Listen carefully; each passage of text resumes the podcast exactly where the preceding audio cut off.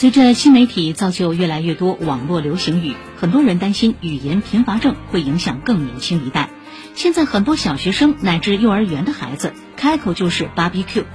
解放日报记者专访国家十五教育科学规划课题亲近母语课题主持人徐冬梅，他表示，相比纸质图书，新媒体的口头语言不够严谨，精神性和文化性也显得不足，语言贫乏症在一定程度上客观存在。为孩子们匹配合适的文本，对他们进行一定的阅读影响，一定程度上可以避免语言贫乏症。这也要求我们追求更科学的推进中文分级阅读数据化、智能化的研究和实践。